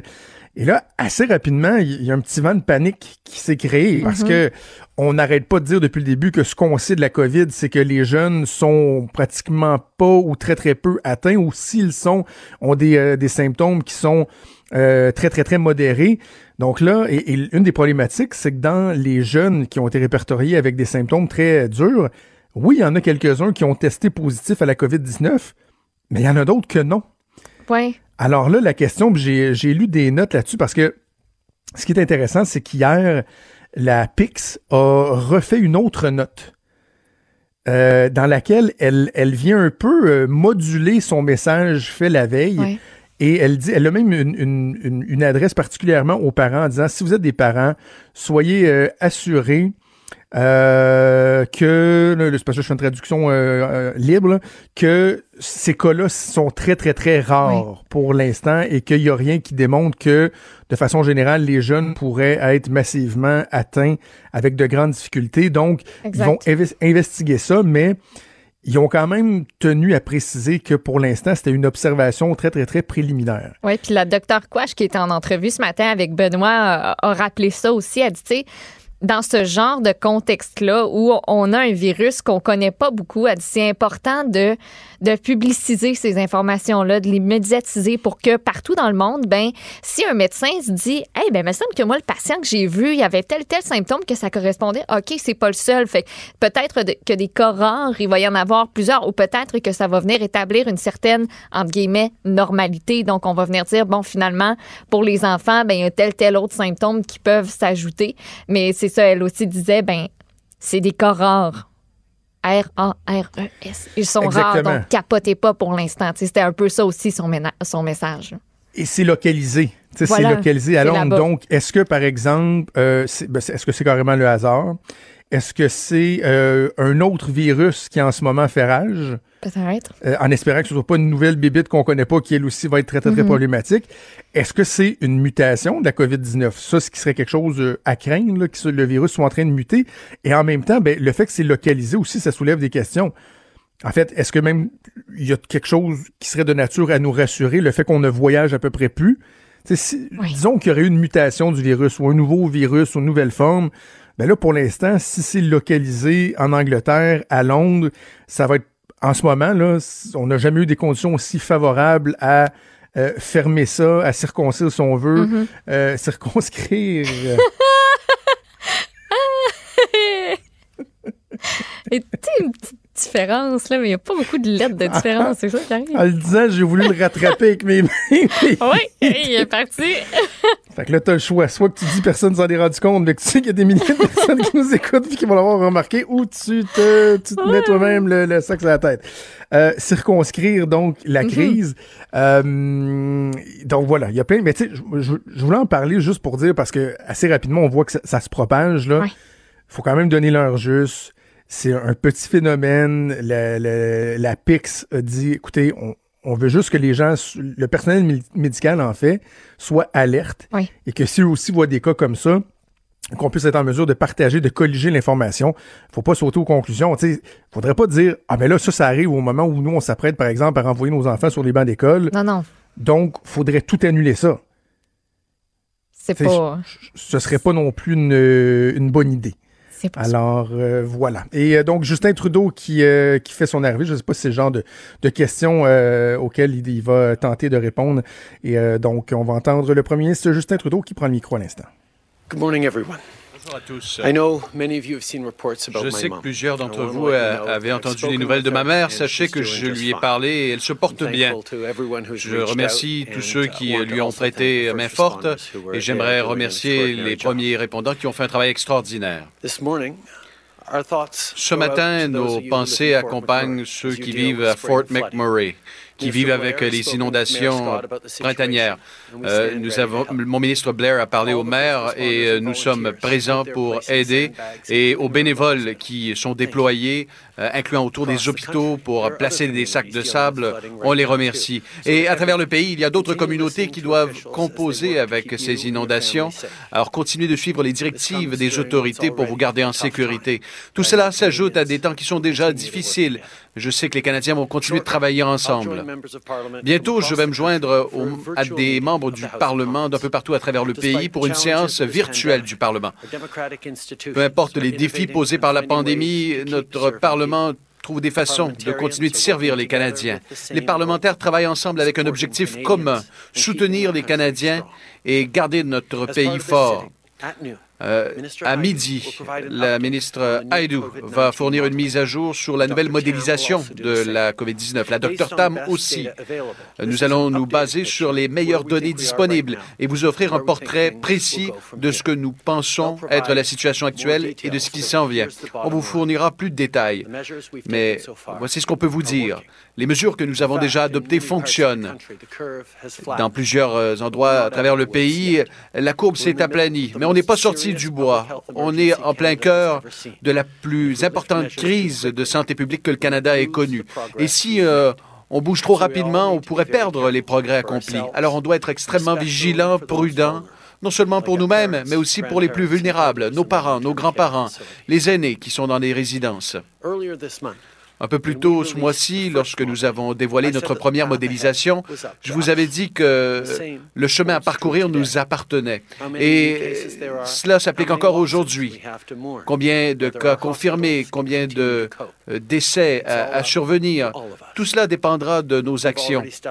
Vous avez déjà répondu présent pour aider votre famille, vos voisins, vos amis et les travailleurs du front dans le réseau de la santé pour qu'ils restent en sécurité. Et des gouvernements de partout au pays sont également présents. On est un grand pays et on n'est pas d'accord sur tout, mais en ce moment, les premiers ministres des provinces et le gouvernement fédéral travaillent ensemble pour combattre cette crise. On a besoin de directives communes pour nous assurer que les décisions qui sont prises partout au pays sont ancrées dans une compréhension commune de la science et des conseils des experts. Bientôt, nous allons dévoiler des directives partagées qui euh, seront euh, établies par les gouvernements des provinces, des territoires et le gouvernement fédéral. Ce ne sont pas des mesures spécifiques, par exemple, quand pourrez-vous revenir à- au, au travail, à l'école ou quand pourrez-vous euh, rencontrer des amis? Ce cadre euh, va plutôt euh, décrire les principes généraux qui vont guider nos actions. On va commencer à réouvrir, à rouvrir notre économie et toutes les étapes seront inspirées de ce que nous dit la science. Voici ce qu'il faut savoir. La transmission, euh, le contrôle de la transmission est clé. Euh, il y a de bons signes à certains endroits qui permettront de rouvrir des entreprises. Euh, pour ouvrir l'économie, on doit avoir une capacité de test et de traçabilité suffisante pour contrôler euh, la propagation. Et cela voudra dire que vous serez en sécurité lorsque vous allez retourner au travail. Vous allez avoir plus de tests et donc euh, autour de vous, si quelqu'un contracte la COVID-19, vous le saurez, vous pourrez vous isoler. Au travail, il y aura aussi des mesures spécifiques et plus d'équipements pour vous garder en sécurité. Et pour les hôpitaux, on devra s'assurer qu'ils sont en mesure non seulement de composer avec les cas de COVID-19, mais aussi pour tous ceux qui ont besoin de soins. Et pour certains groupes qui sont très vulnérables, comme les aînés ou encore ceux dans des résidences pour aînés, des mesures fortes devront être déployées pour encore longtemps.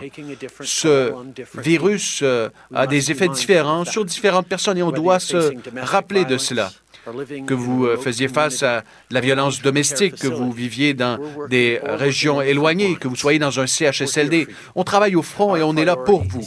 Notre priorité, c'est de garder tous les Canadiens en sécurité tout en euh, essayant de revenir à la normale le, plus possible. Les dernières prévisions sur l'évolution de la COVID-19. Dans bien des régions du pays, le virus a ralenti sa progression, mais on n'est pas sorti du bois. On fait face à l'une des crises de santé publique les plus graves de l'histoire de notre pays. Et si on lève les restrictions trop vite, on pourrait perdre tous les progrès qu'on a réalisés. Même si les tendances nous encouragent, on doit rester prudent. Et à certains endroits, surtout dans les CHSLD, on va encore devoir faire plus. Mais comme je l'ai dit déjà, chacun d'entre nous décidera la suite des choses. Combien de nouveaux cas on va avoir? Combien de familles seront dans le deuil? Est-ce que notre système de santé va tenir le coup? Tout ça, ça dépend de nous tous. La bonne nouvelle, c'est que les gens posent les bons gestes pour se protéger les uns les autres. Mais il faut continuer. Continuez de rester chez vous. Faites l'épicerie une fois par semaine ou moins. Gardez une distance de deux mètres avec les autres et suivez les directives de santé publique. D'ici peu, on va partager l'ensemble de principes communs concernant la relance de l'économie sur lequel le gouvernement fédéral et les gouvernements provinciaux et territoriaux se sont entendus.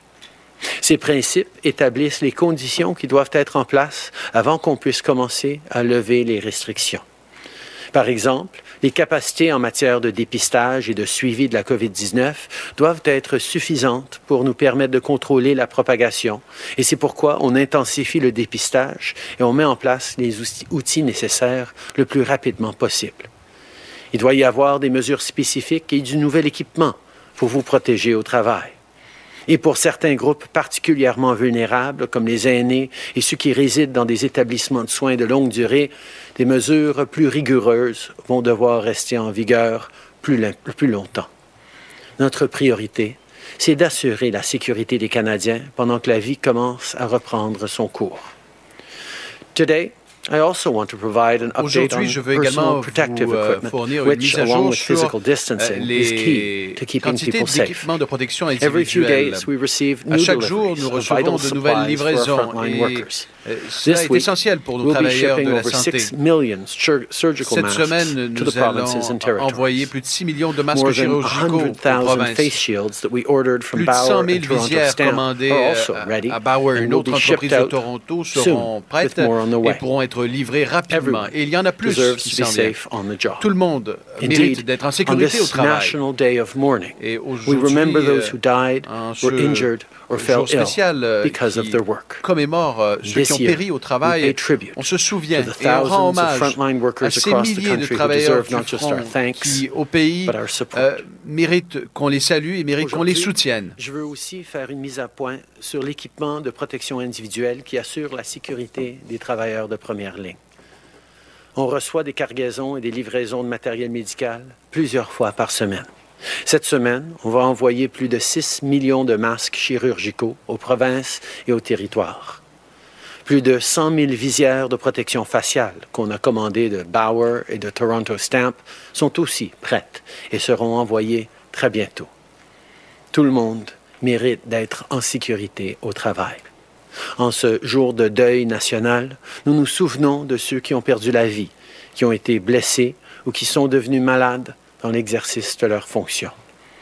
Et cette année, On salue nos travailleurs de première ligne à travers le pays qui méritent non seulement nos remerciements, mais aussi notre appui.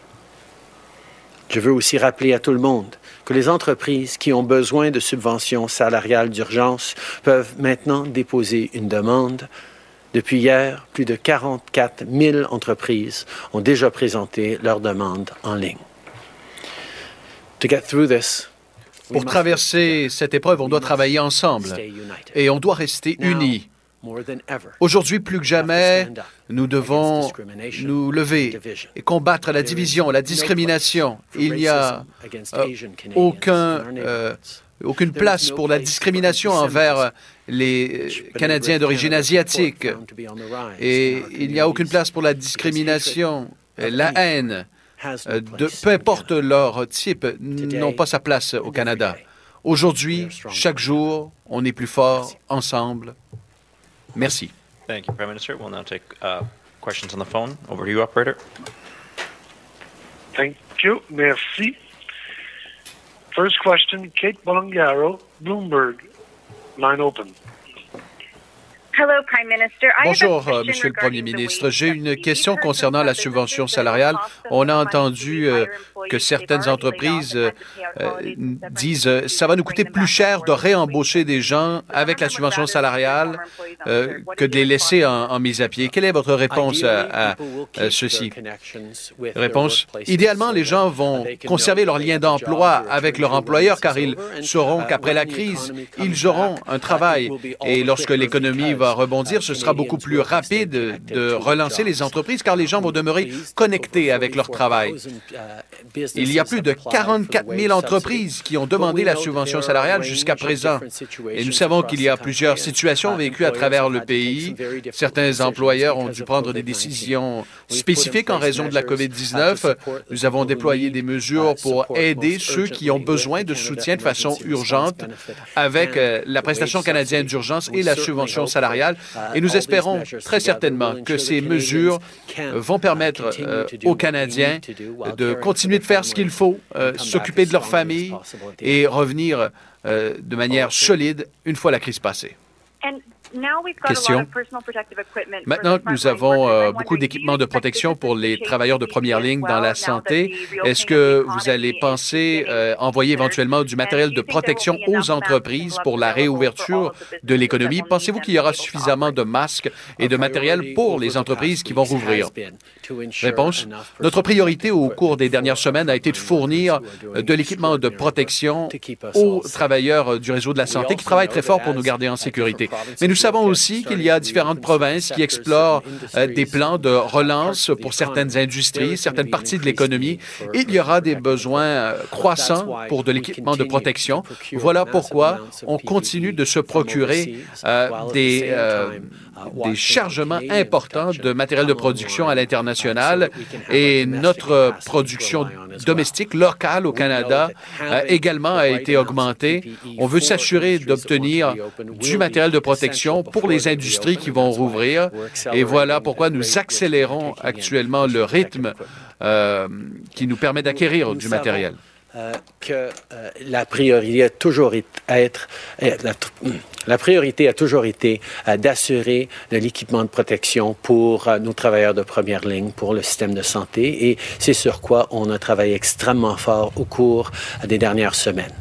Mais pendant qu'on regarde euh, les prochaines étapes, l'ouverture de l'économie dans certains secteurs, nous savons qu'il va avoir besoin de plus d'équipements de protection personnelle et donc euh, nous nous assurons euh, d'accroître le débit qu'on reçoit l'équipement et, et, on assure aussi la production canadienne pour pouvoir partager avec plus de gens l'équipement nécessaire avant qu'on commence à rouvrir l'économie.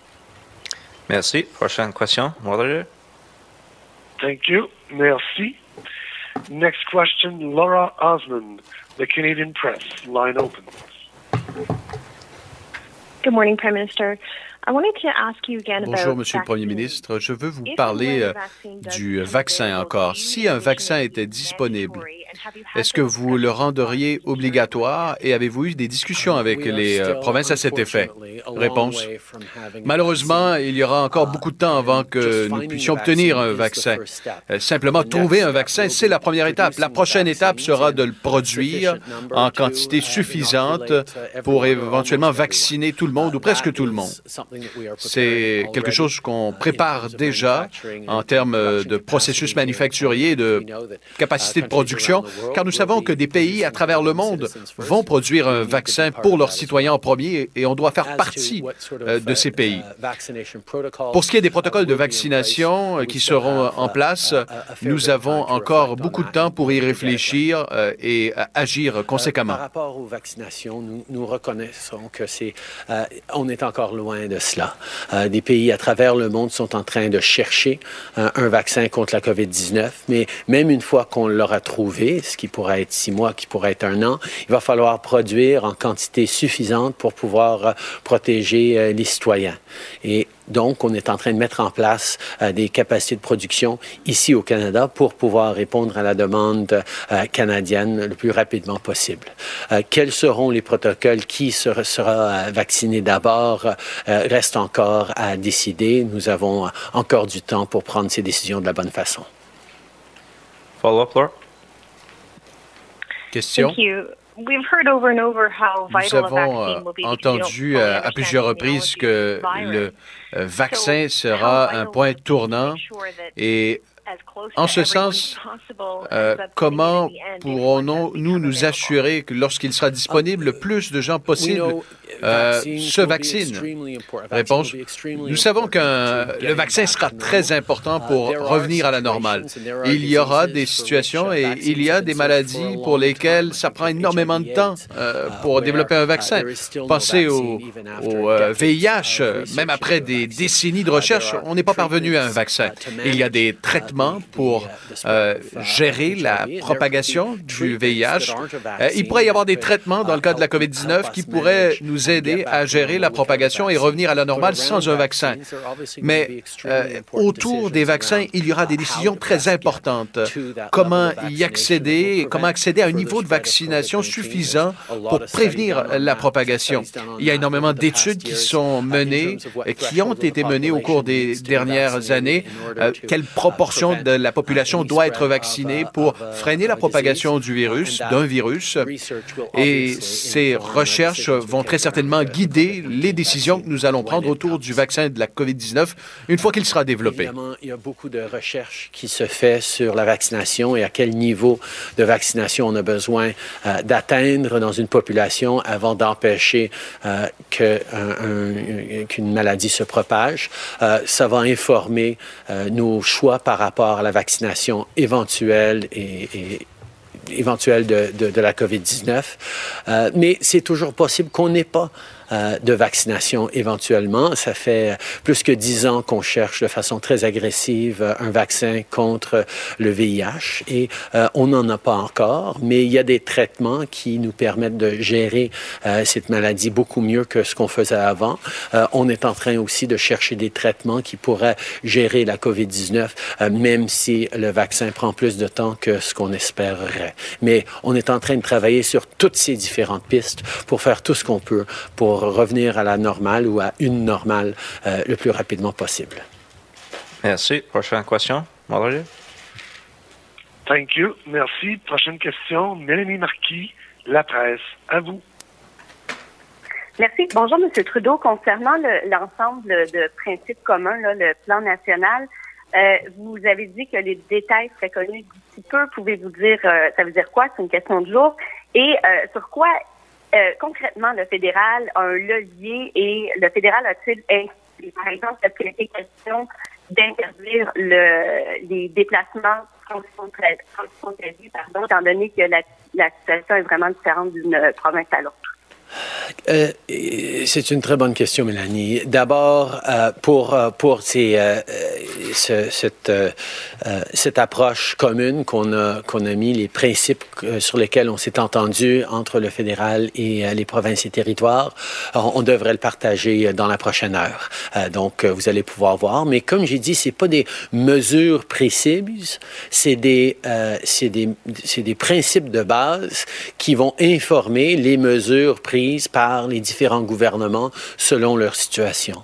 Par rapport au, au mouvement transfrontalier, par exemple, euh, les provinces vont regarder leur situation, le gouvernement fédéral va regarder la situation, on va, être, euh, on va regarder les principes, on va voir quel genre de décision il faudrait qu'on prenne pour assurer la sécurité de tout le monde. C'est un, un, processus qui va évoluer au, cours, euh, au courant de, de, des jours et des semaines où on voit évoluer euh, la, propagation du virus. Uh, framework ce cadre général en est un où le gouvernement fédéral et les gouvernements des provinces et des territoires se sont rassemblés et se sont mis d'accord sur des principes qui vont sous-tendre les plans de relance économique. Ces plans seront spécifiques à chaque province et les mesures déployées vont vraiment dépendre de la situation sur le terrain.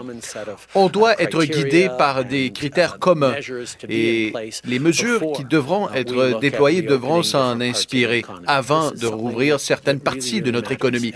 C'est quelque chose qui compte et nous serons tous guidés par ces principes généraux alors que nous irons de l'avant en euh, réouvrant l'économie de façon graduelle. Oui. Euh, maintenant, selon un sondage, M. Trudeau, il y a 60 des Canadiens qui croient qu'un éventuel vaccin contre la COVID-19 devrait être obligatoire. Où vous situez-vous euh, sur cet enjeu? Comme je dis, on est encore très, très loin euh, d'un moment où on va pouvoir prendre ces décisions-là ou devoir prendre ces décisions-là. Euh, un vaccin, c'est pas pour demain. Euh, il y a encore beaucoup d'études à faire sur euh, la nature de la COVID-19, comment on va pouvoir protéger la population. On sait que par rapport à d'autres vaccins, on parle d'un niveau de peut-être 80 d'immunité. Alors, le premier ministre Trudeau qui euh, poursuit son point de presse, euh, je trouve, Maud, puis je veux pas être critique du travail des journalistes, là, ils n'ont pas un travail qui est toujours évident à faire, mais les questions sur la vaccination obligatoire... C'est un peu tôt. Hein? Euh, on n'est pas là, là. Euh, on est, on parle même pas peut-être d'un vaccin éventuellement. Et là, de, Ouais. deux questions d'une journaliste sur moi, mais le vaccin va être obligatoire. Vous allez faire quoi pour le. On n'est vraiment pas là. Vraiment pas là. Heureusement que Mélanie gérer après, c'est arrivé avec une question sur. Euh, les principes communs là, qui vont être dévoilés dans la prochaine heure, c'est ce qu'on vient Mhm. d'apprendre. Euh, la question était fort pertinente. Est-ce que vous allez avoir des leviers d'action, sachant que c'est les provinces qui sont responsables de tout ça? Par exemple, interdire certains déplacements entre les provinces ou quoi que ce soit. Et Là, bon, ça va être vraiment des principes généraux, là. Tu sais, diminuer le risque, s'assurer d'avoir euh, le plus de protection possible, blablabla, blablabla. Ouais. Est-ce que, Mais selon toi, ça va avoir un impact, ces lignes-là, sur l'annonce de 13 heures? Non, tout est déjà pensé, Non. tu penses en fonction? Ouais, Oui. hein. ouais, ouais, ouais, ouais. Mais, là où je trouve que j'ai hâte, en tout cas, j'ai hâte de lire les, les principes, c'est qu'ils parlent, par exemple, de la disponibilité suffisante pour effectuer des tests avant de déconfiner. C'est drôle, au Québec, on n'est encore pas certain de ça, là. Tu sais, on a, on, on a des doutes. Mm. Euh, tu sais, Dr Arruda nous disait oui, on peut en faire jusqu'à 15 000, mais dans les faits, on en fait combien? Est-ce qu'on en fait 15 000 ou on en fait encore 5 000? Euh, notre euh, l'accès aux réactifs, Ben, aux c'est ça, est-ce qu'on a assez de matériel pour le faire? tu sais, on n'est pas sûr, là. On n'est pas sûr. Mais en même temps, je le répète, là, je vais être conséquent avec ce que je dis. La solution parfaite, elle n'existe pas. Donc, euh, et salutations, euh, tiens, avant d'aller à la pause, à cet auditeur qui a dit, euh, qui m'a cité tantôt en disant une chance qu'il a tweeté sur l'état de santé de sa mère, il n'aura pas à en parler dans son point de presse. Ah non, mon erreur. Salutations, j'ai pas non. le nom de, de l'auditeur, mais c'est vrai, mais en même temps, il reste qu'il y a, il pas eu de question là-dessus. Tu sais, le fait qu'il il a tweeté, puis, là, euh, mais euh, donc voilà, qu'il a senti que c'était c'était pas mauvais de, de- de donner une petite ligne aussi euh, là-dessus pour les gens qui écoutaient euh, à la maison. Alors voilà, on va faire une pause et on revient avec la chronique Disque dur de Stéphane Plante. Bougez pas. Il est franc et nuancé. Jonathan Trudeau. La politique lui coule dans les veines. Vous écoutez Franchement dit.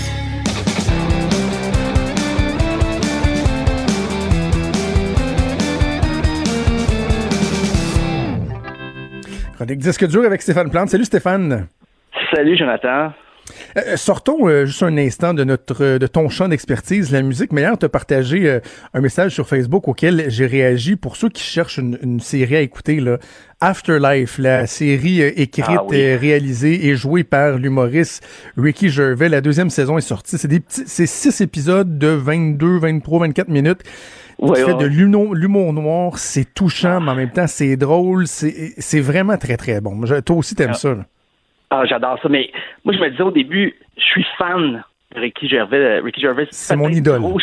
J'en parlais pas trop, mais là, je voyais autour de moi d'autres réactions allant dans le même sens que les miennes. Je fais ah ok, je suis pas, je suis pas de ça. Donc, euh, Ah, ben, c'est voilà. vraiment une des personnes qui me fait le plus rire au monde. Puis comme je te disais hier sur Facebook, s'il y a des gens qui ont déjà regardé, il y a euh, bon lui c'est un, un- un veuf, il, il vit très mal avec le, le décès de, de sa femme et on suit son quotidien. En première saison, il est carrément suicidaire et là il remonte la pente. Mais il y a, et il, il y a il y a souvent des scènes qui sont euh, qui reviennent et euh, des contextes si on veut. Et il y a entre autres celle où il est sur un banc de parc dans le cimetière avec une, une madame beaucoup plus âgée qui a perdu elle, son mari. Et elle est toujours là en train de parler à la tombe de son mari. Et lui s'assoit à côté de la chaise et il développe vraiment une belle relation, une amitié. Puis, tu sais, c'est vraiment anodin. Là. On parle de deux personnes qui sont assises sur un banc de parc devant deux pierres tombales. Ça revient à peu près à chaque épisode.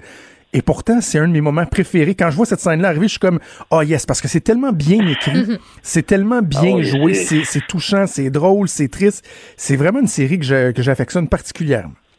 Ah oui, mais tu disais, on sort du sujet, mais ça reste un peu dans le sujet parce que Ricky Gervais a commencé en musique. Il y avait un duo dans les années 80. Euh, ça n'a pas eu beaucoup de succès. C'est un peu comme Wham, c'est très pop.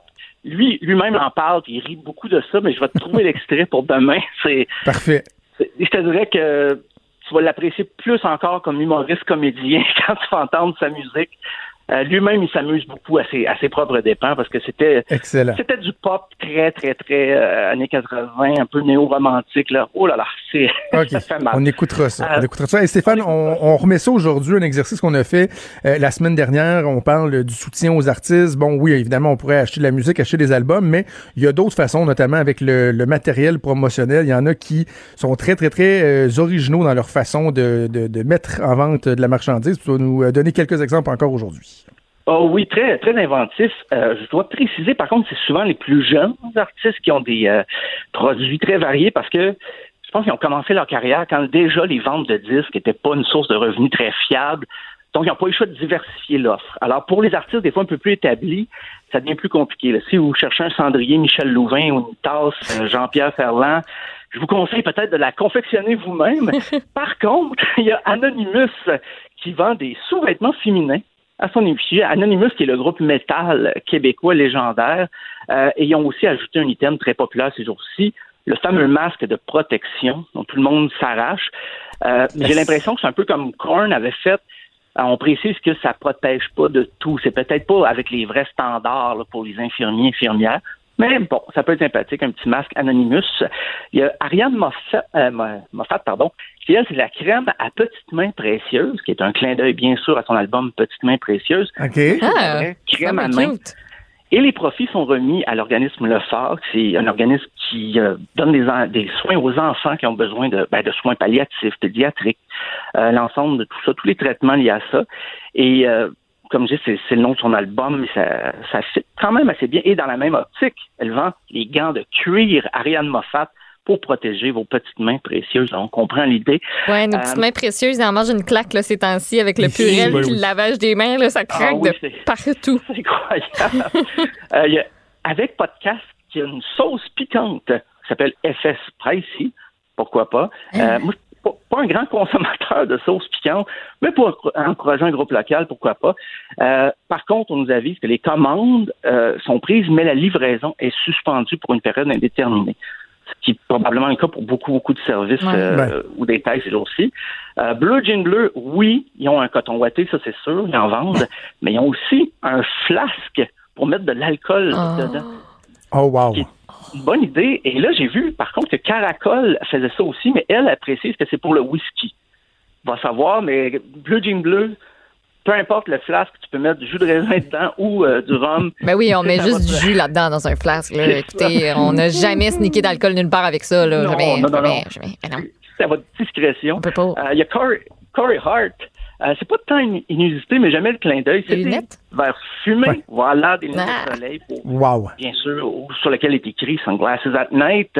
Euh, Dead Obies, euh, en plus du t-shirt. des Un joint. Il y a des, il y a des lacets, c'est pas loin, des lacets de chaussures et des chaussettes. Mais je pense que les chaussettes, ils ont tout vendu. Donc, euh, on attend les prochaines euh, quantités à venir. Euh, Émile Bilodeau, sans doute qui pensait au retour de la belle saison, mais lui, il vend un frisbee à son effigie, un frisbee Émile Bilodeau. Alors, euh, c'est, euh, mais c'est encore le cas. On prend les commandes, mais la livraison est remise à une période indéterminée. Euh, Fanny Bloom, c'est un décapsuleur de bouteilles. Je sais qu'il y a beaucoup de bouteilles de bière en ce moment qui sont déjà décapsulables, mais avec les microbrasseries, euh, on a encore besoin beaucoup, les, les produits de microbrasserie, souvent, ça as besoin d'un décapsuleur. Et là, je me dis, ben, ça va dans le sens de l'achat local. C'est comme une- faire une pierre deux coups. Bravo, Fanny Bloom. Euh, pour le prochain cas, je vais peut-être faire rire de moi un peu. Euh, Fouquet, c'est un, grinder ou une égreneuse pour, pour égrener du pot. Et pas Mais oui, pour les épices, hein? Ben oui, c'est ça. Mais moi, je Comme celle du Canadian Tire, tout le monde l'achète pour broyer, pour broyer des épices. C'est bien connu, tu sais. Les grinders, moi, je pensais juste à l'application de rencontre. Ça, Ce sera l'objet d'une autre chronique. Mais je ne savais pas c'était quoi. Et j'ai demandé à un collègue à quoi ça servait. Et je pense que ce collègue va rire de moi jusqu'à la fin de ma vie et m'expliquer. Donc, j'ai jamais fait la file pour la SQDC. J'ai jamais fumé de potes. J'avoue, je suis désolé.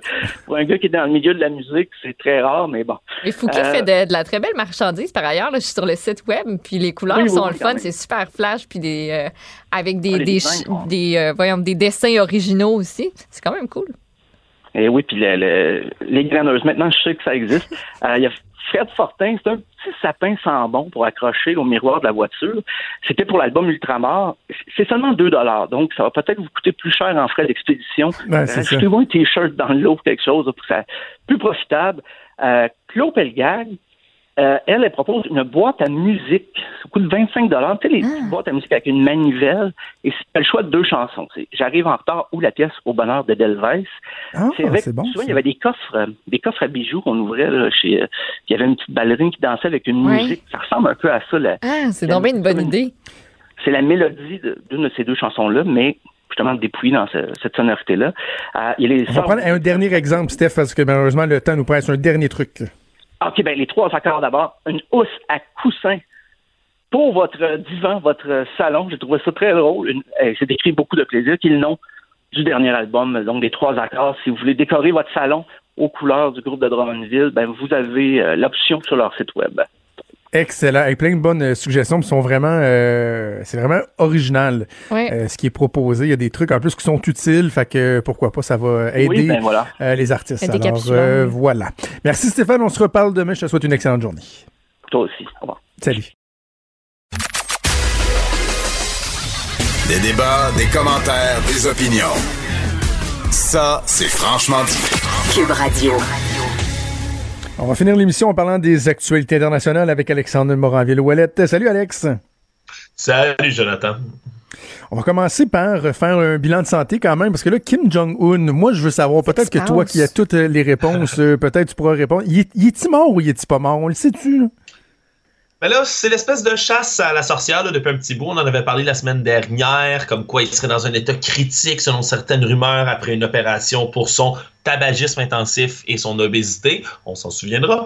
Mais euh, là, depuis un certain temps, on n'entend plus rien dire. Il y a des sources qui diraient qu'il serait mort. euh, des Ben, TMZ de avait cette, dit en fin de euh, semaine qu'il était mort. là. Samedi, TMZ, qui d'habitude se trompe pas, même si c'est un site à potin, là, ils ont annoncé le décès de Michael Ouais. Jackson et, et de bien d'autres. Ils avaient annoncé qu'il était mort, mais on n'a pas entendu trop trop parler après. là.